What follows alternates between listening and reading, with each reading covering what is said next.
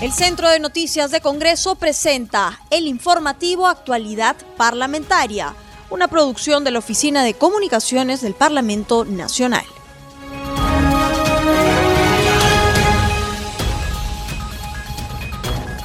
¿Cómo están amigos? Bienvenidos al programa Actualidad Parlamentaria, una producción de Congreso Radio. Este programa se transmite en las regiones de Arequipa, Radio Azul, en Ayacucho, Radio Guanta, en Cusco, Radio Tahuantinsuyo, en Huánuco, Radio Chalon Plus, en Junín, Radio Superlatina, en La Libertad TV Cosmos 103.30 FM. Los saluda Rómulo Vargas y los acompañaré en esta jornada informativa.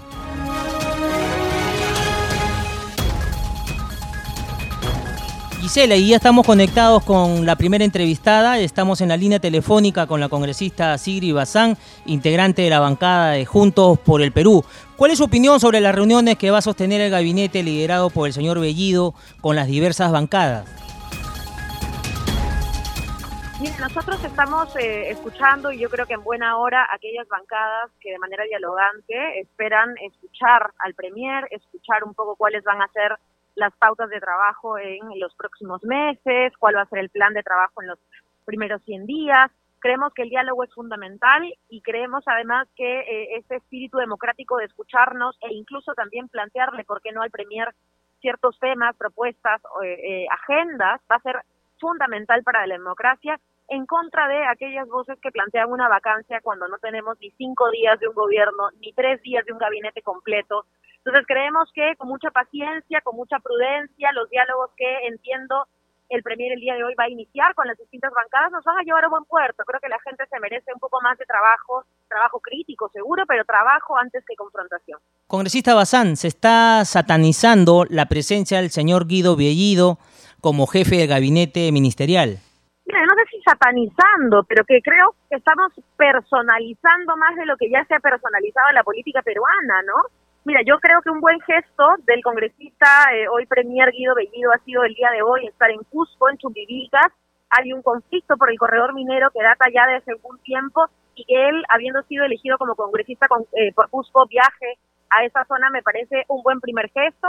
Además, se ha publicado un comunicado en donde el mismo eh, señor Bellido ha deslindado ¿no? de algunas publicaciones que él hiciera antes en sus redes sociales. Yo creo que hay una primera actitud dialogante y no sé si se está eh, queriendo satanizar a propósito o se está queriendo eh, confrontar a propósito, pero creo que esa misma actitud debería guardar el otro lado, ¿no? Al menos para empezar un gobierno con buen pie y no empezar más bien destruyendo eh, lo que tanto nos ha costado, que es casi la espera de dos meses hasta la proclamación presidencial y finalmente eh, que podamos tener algo de estabilidad los próximos cinco años a diferencia del periodo anterior, ¿no?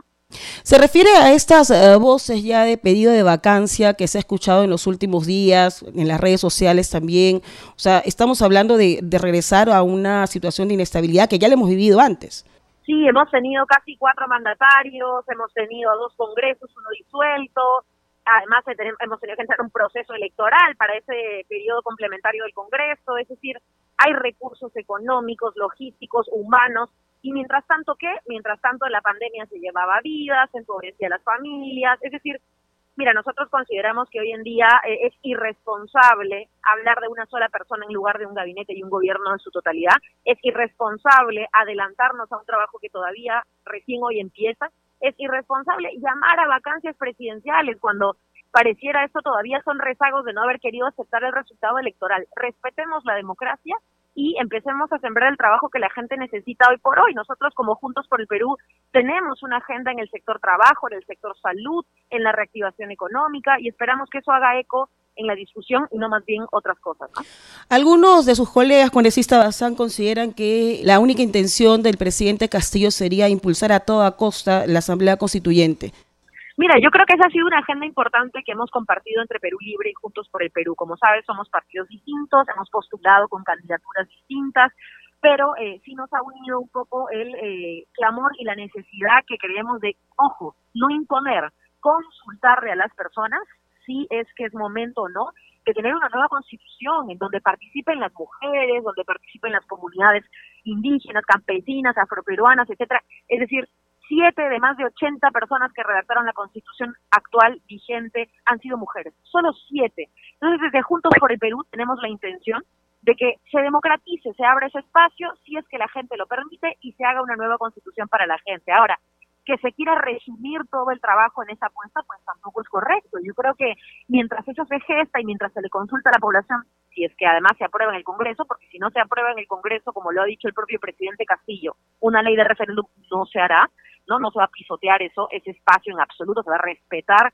que por ahí es el canal eh, institucional eh, correcto, pues si eso no ocurre, igual tendremos que trabajar en las cosas inmediatas. Es decir, lo más inmediato es ahora aliviar el tema de la vacunación para poder tener toda la población cubierta, reinicio de las clases, en el tema educativo tenemos ahí eh, la seguridad de que el nuevo ministro de Educación, considerado uno de los mejores maestros, uno de los 50 mejores maestros a nivel mundial, va a poder sentar una agenda responsable, y el tema de la salud, ¿no? Además de la vacunación, continuar con ampliar la atención en primera línea. Entonces yo creo que esas cosas no quitan eh, el otro proceso político que ya está más en el debate. ¿no? Le hacía la consulta congresista Bazán porque algunos otros congresistas con los que hemos conversado, ya cuando se dio a conocer eh, que el señor Guido Bellido sería el jefe del gabinete ministerial, consideraban de que esta era una, una afrenta al Congreso de la República, buscando seguramente que le nieguen el voto de confianza al señor Bellido, después nombrar otro gabinete ciertamente cuestionado, buscar también que se le niegue el voto de confianza y posteriormente eh, buscar la, el cierre del Congreso ¿Usted cree que este esta idea está completamente descartada, no tiene ningún asidero? Mira, yo lo que creo es que hay algunas personas, no, no voy a personalizar ni voy a especificar, pero yo creo que hay algunos que todavía siguen en la segunda vuelta. O sea, yo creo que todavía siguen en campaña, que todavía creen que le pueden ganar a, la hora presidencia. Ya no estamos hablando del profesor candidato Pedro Castillo, estamos hablando del presidente de la República que los peruanos en las urnas eligieron. Hay que darle un respiro el señor no ha sido proclamado casi en dos meses, no ha podido ni siquiera, no, no se ha podido ni siquiera hacer un proceso de transferencia como normalmente se hace, con el tiempo que normalmente se tiene, ha habido una inseguridad, han querido sembrar, ¿no es cierto?, dudas sobre un proceso que ya todas las autoridades, observadores internacionales han dicho, ah, está clarísimo. Entonces yo creo que ya, ya acabó esa etapa. Ahí creo yo algunos políticos, etcétera, que todavía creen que no acaba. Ya acabó, ya se proclamó, ya hay presidente. Y ahora el gabinete, como todos los periodos, no va a discutir se va a conversar, se va a dialogar. Nadie dice que el voto de confianza, como el voto que dieron los ciudadanos en las elecciones, sea un voto gratis, sea un voto a ciegas, sea un voto, eh, digamos, dado de, tal cual cheque en blanco. Tiene que ser un voto fiscalizador, pero tiene que ser un voto que se geste a raíz del diálogo y los compromisos. Entonces, yo creo que ese es el espíritu que tiene que primar, ¿no? Congresista Bazán, dejar trabajar al presidente Castillo al menos los primeros 100 días para después hacer un análisis de su gestión? Sí, más allá del trabajo, porque el voto de confianza es, es, ahora nada más, está a la vuelta de la esquina esa discusión. Yo creo que el diálogo con el señor Bellido es importantísimo, que él pueda llevar también una agenda representativa. Hay una frase que dijo el presidente en su mensaje del 28 de julio que me parece muy acertada. Ahora que él es presidente, tiene que gobernar para todos los peruanos. Y en ese sentido se tiene que convocar a quienes votaron por el señor Castillo, a quienes no votaron por el señor Castillo, a quienes hemos estado con algunos acuerdos y con algunas discrepancias y críticas también, a todos. Entonces, si ese es el espíritu con el que el señor Bellido va a arrancar sus diálogos el día de mañana, me parece perfecto y vamos a ir viendo en el tiempo cómo le va a cada uno de los ministros de su cartera. Vamos a ver también el liderazgo del señor Castillo, pero hay que dejar eh, que esto arranque, que el trabajo empiece, ya no dilatar más ni confrontar más, que yo creo que no le hace bien a la ciudad. Usted es una congresista que se ha eh, dado a conocer también justamente por pedir más la inclusión de las mujeres en la política. ¿Qué opinión le merece el gabinete, señor eh, Castillo? Ha habido muchas críticas al respecto de que es, ha sido uno de los gabinetes que menos presencia la mujer ha tenido. Sí, mira, yo yo ahí sí no comparto. Yo creo que ha sido, y lo digo eh, particularmente, ha sido un error no considerar eh, los criterios de paridad de, ¿no? en el gabinete. Me parece que esa tiene que ser una crítica válida que se tome en cuenta para todos los espacios, no solamente para el gabinete. De hecho, nosotros en el Congreso tenemos más participación de las mujeres gracias a una reforma política, pero en realidad tenemos que eh, acabar con varias cosas que impiden que la mujer participe de la vida ciudadana, es decir, acabar con el acoso político, no eh, revalorizar eh, el papel de la mujer, acabar con la violencia de género, porque el tema de la violencia y de la mujer violentada, pues una mujer violentada no es una mujer que además de trabajar, además de sostener a su familia, pues quiera entrar en política, al contrario, ¿no? Entonces tenemos que allanar un poco el piso para que también pueda haber más participación política eh, femenina. En ese sentido, sí, o sea, yo creo que lo del gabinete, tenemos ahí a Anaí Durán en el Ministerio de la Mujer, va a poder eh, de alguna manera cambiar esa mirada, va a tener que además eh, culturalmente, socialmente y a través de políticas públicas calar más en quienes han conformado el gabinete para que se le pueda dar el espacio a la mujer que corresponda. Yo creo que ahí esa cartera de la mujer va a ser clave con, con la compañera del Nuevo Perú, así que esperamos mucho de su trabajo y sin duda estamos apoyando para poder eh, generar ese cambio que buscamos. Congresista Bazán, ¿y cuáles son sus principales proyectos que va a impulsar usted como congresista de Juntos por el Perú?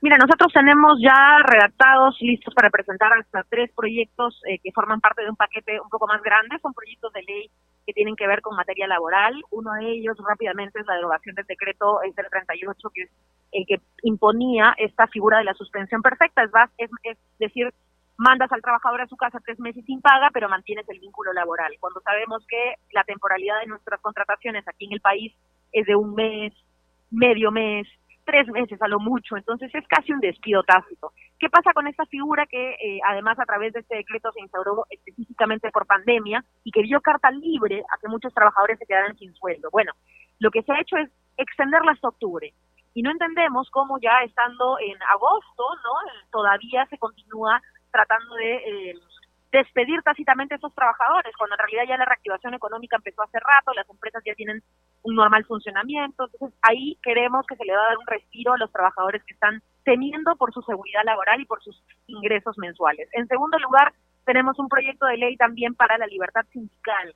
Se ha perseguido y se ha hostigado eh, laboralmente a los trabajadores sindicalizados. Hemos vivido, hemos visto todos los días, todas las semanas, plantones, movilizaciones de trabajadores del sector salud, de trabajadores de empresas, incluso que proveen bienes de primera necesidad frente al Ministerio de Trabajo. ¿Por qué? Porque querían hacer despidos o ceses colectivos y justo abarcando a los trabajadores sindicalizados. Bueno, que no se pueda despedir a un trabajador sindicalizado sin una orden judicial, sin un fallo. Entonces, esa es una propuesta que estamos planteando también a favor de la libertad sindical.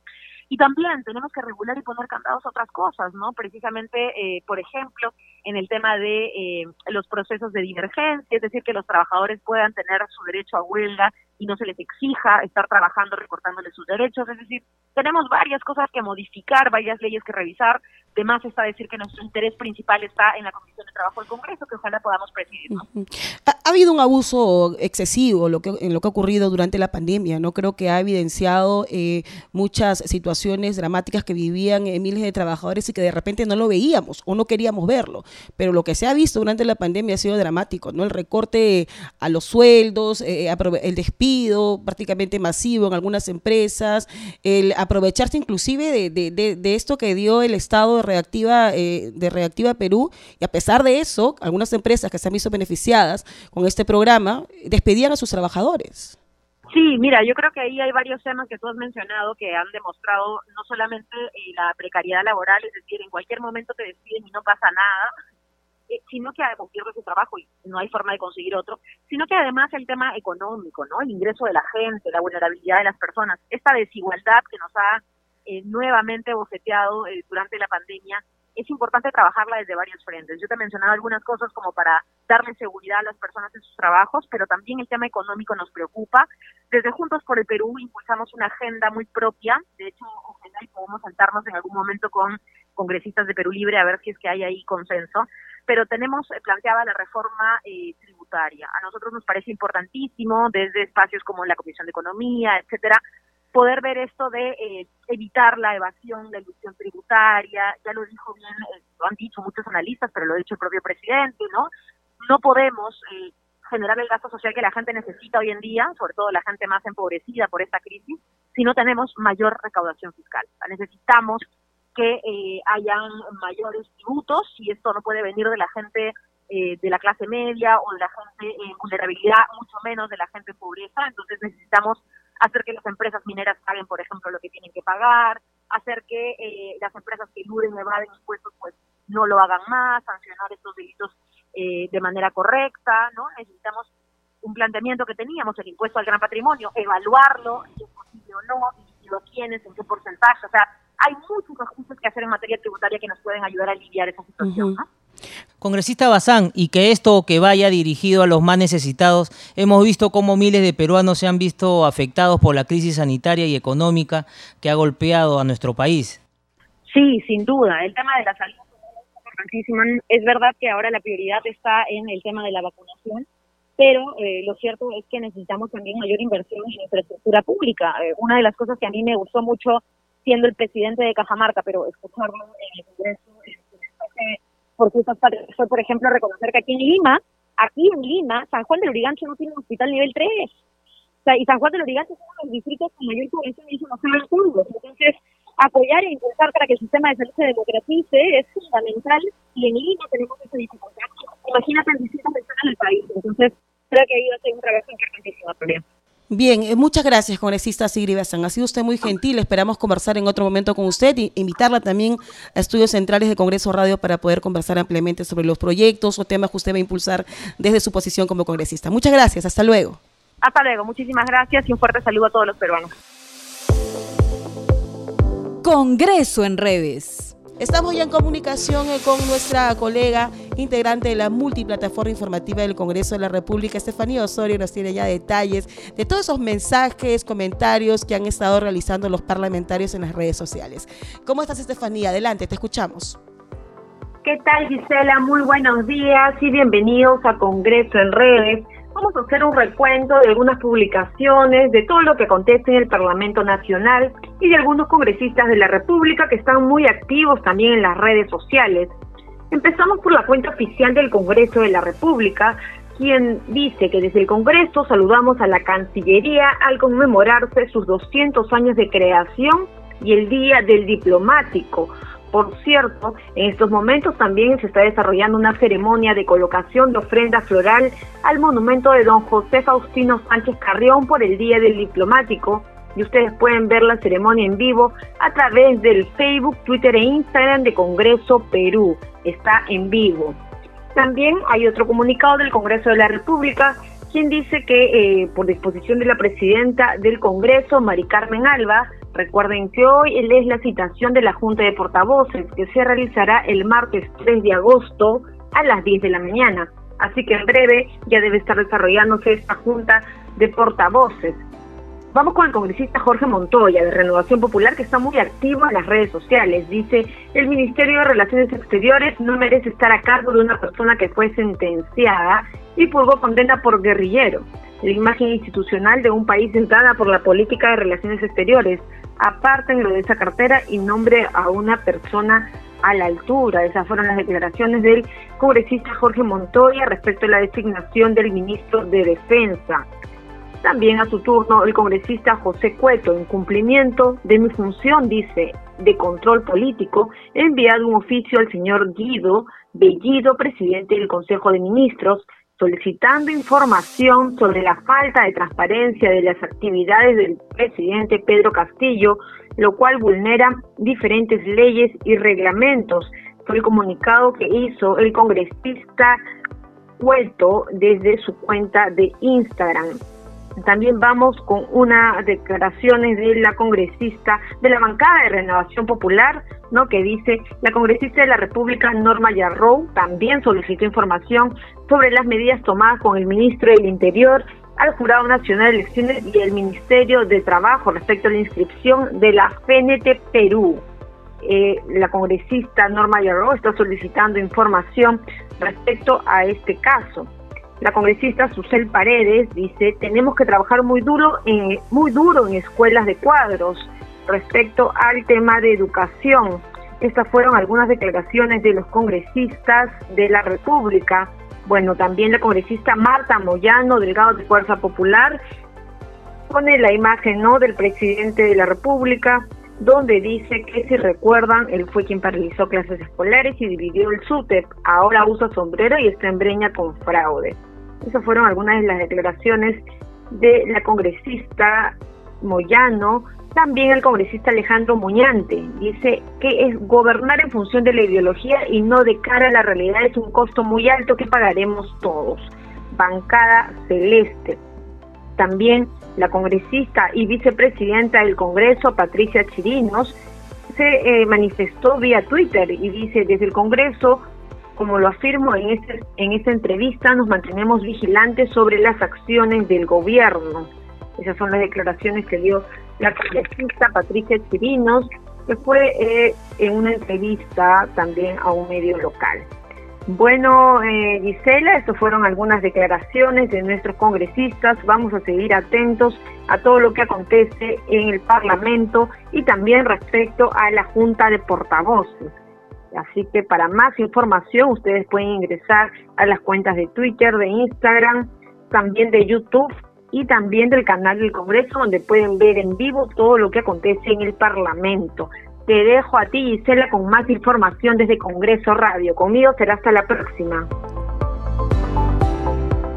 Continuamos con el programa y este estamos en comunicación con el congresista Roberto Quiabra, miembro de la bancada de APP. Buenas noches, congresista Quiabra. Gisela Rómulo, un gusto conversar con ustedes. Buenas noches. A usted, congresista, buenas noches y por supuesto gracias por brindarnos eh, estos minutos para dialogar sobre lo que está ocurriendo en estos últimos días en la política nacional. Ya desde hoy el jefe del gabinete ministerial, el señor Guido Bellido, se está reuniendo ya eh, con los representantes de diversas bancadas con miras pues a, obtener el voto de confianza.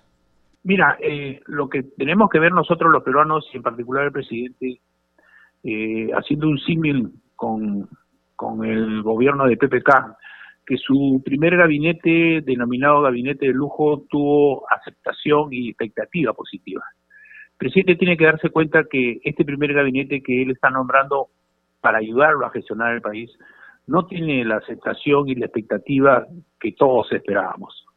Yo creo que el presidente requiere un, un gabinete que lo ayude a él a gobernar, que le facilite la gestión teniendo en cuenta que estamos en un escenario de crisis, un escenario de grave crisis, la mayor crisis que hemos sufrido en el Perú, como todos lo, estamos viviendo, crisis sanitaria, económica, social.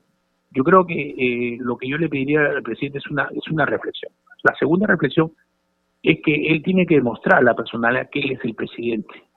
Él se está dejando eh, con su silencio llevar porque le están haciendo el gabinete, le están conduciendo el gobierno y que él no es el que, el que está decidiendo.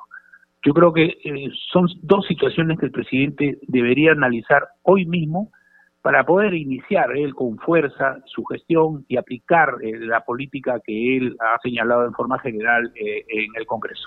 ¿A qué se refiere, general Quiabra, con, eh, con que el, presidente debería reflexionar?